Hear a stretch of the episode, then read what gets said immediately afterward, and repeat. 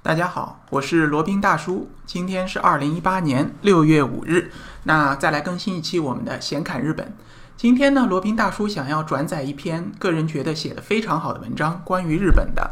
来源呢是来自于知乎网友徐浩他的一个回答，题目叫《日本的厕所为什么不臭》。呃，这篇文章呢已经得到了作者的授权，那现在就给大家。放送一下这篇文章在知乎上其实也不算很热，但是个人觉得非常有干货哈，或者说非常有这个建设性，呃，供大家欣赏。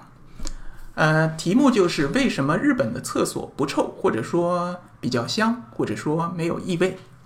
第一，手指，日本的厕所里呢都有手指，手指是放进水里会融化的那种，所以呢，日本的厕所没有纸篓。就是说，手指擦完以后直接可以扔进马桶的。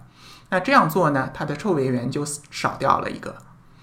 另外呢，呃，在男厕所里面的小便的方面呢，呃，小便器就男士的小便器啊，它的四周是都会伸出来的，四周的边缘比较长。而且男士小便呢，基本上都是贴在上面的，或者说离在上面很近。那这样呢，就有效的防止了小便反弹溅射到外面。这样的话呢，这个味道也会轻一点。儿，然后马桶方面。日本的马桶呢，大家可能去过日本的都知道，很多可以提供盖在上面的一次性的用纸圈，然后这个纸圈用完以后呢，也是可以扔进这个马桶里面的，它也是溶于水的。另外呢，在那个厕所里面有很多地方还有提供一次性的酒精湿巾，也可以用来擦马桶圈。这样的话呢，既保证了马桶圈的干净，然后也避免了有些人可能有洁癖啊，他喜想要蹲在这个马桶圈上面如厕。呃，然后呢，这个尿渍呃也不会溅到外面，这样的话臭味也会减少很多。另外，在通风的方面啊，百分之九十九以上日本的厕所都有通风扇在不停的运转，在不停的排风抽风。那这个牌子呢，大多数是叫三菱电机，它这个呃电机非常的神奇啊，可以二十四小时的转，全年无休的转，可以 N 年转不坏。呃，不知道他们是怎么做到的，嗯。但是这个科技也可以称为是黑科技吧，其他的牌子也有啊，叫东芝、日立、松下这些，但是最多的呢还是这个三菱。那由于这个冲锋状态好，二十四小时都在不停的抽风，所以说这个臭味源又减去了一个。呃，日本的公共厕所呢，那除非是一种很大的呃 JR 车站或者很大的地铁车站的中转站，那一般是没有人在里面抽烟的。呃，如果要抽烟，一般会去那些就是抽烟的场所，或者是户外，呃，聚集在一起抽烟，或者专门有那种吸烟室可以在里面抽烟。一般是没人在厕所里面抽的。那如如果是没有这个烟的臭味儿的话呢，那这个异味也会少很多。另外呢，就是考虑到吃方面的因素啊。呃，中国人呢可能比较喜欢吃这种味道比较强烈的食材，比如说大蒜，比如说蒜苗，比如说大葱。然后这些东西呢，呃，在体内发酵以后，容易产生巨大的嗅觉冲击啊。那日本人当然也吃啊，像大蒜、大葱这些东西呢，一般呃在拉面里面可能会放一些，但是不会煮作为这种主菜来来吃。那比如说像那个寿喜锅里面也会放一些大葱，但是一般只是放一两根，而且是。经过这个长时间的烧煮以后呢，这个气味就没有那么强烈了。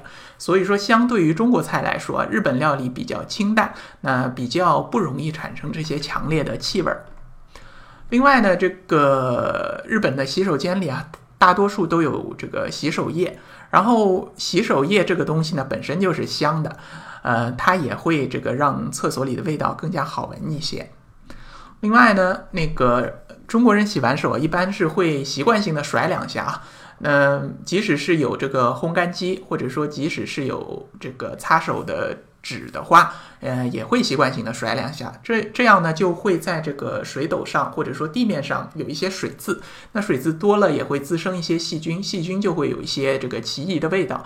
那日本人呢，要么就是拿去烘干，要么就是自己掏块手帕把它擦干净，自己放到兜里，要么就是直接用纸。当然，用纸的情况是比较少的。日本在环保方面还是比较注重的。所以说呢，最多的就是用烘干机直接烘干，或者说直接用自己的手帕来擦干，他们不会有甩手的这个动作。那没有甩手这个动作，地面上也会比较干燥，就不容易产生这样的味道。啊，还有一种呢，就是公共意识了。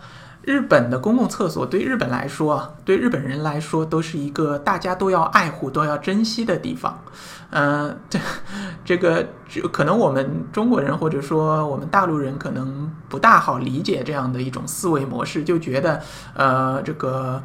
呃，我我我上完厕所，那就赶紧要逃离这个地方。厕所是比较脏、比较臭的。那他对于他可能臭，大家都习以为常了，没有这么一种就是说珍惜这么一个地方的想法。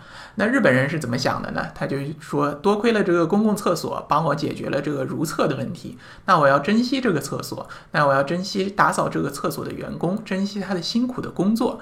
那。除了这个保持这个厕所的干净整洁以及没有臭味儿呢，我也没有什么可以做的，那我就只有把这件事情给做好。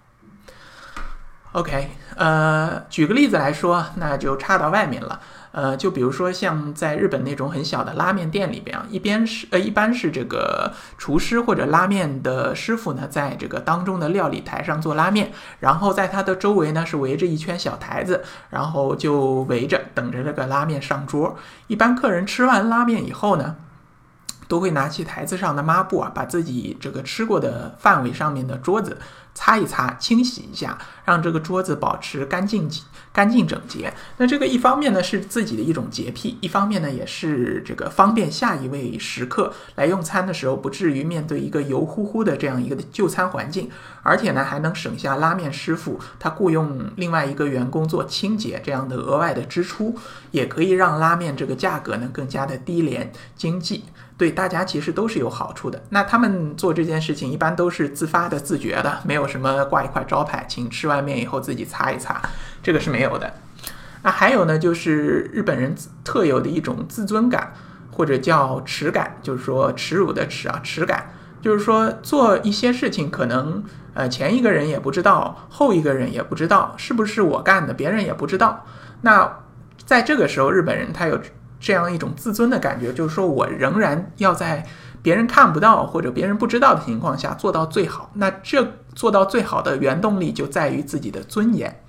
那这个尊严呢，对他们来说是最宝贵的。那超越时间、空间，超越各种各样的价值观，他呃绝对不容许自己的尊严被自己践踏。当然，别人践踏也不行啊，自己当然也不能践踏。有点类似于我们这种叫君子要慎独这样的。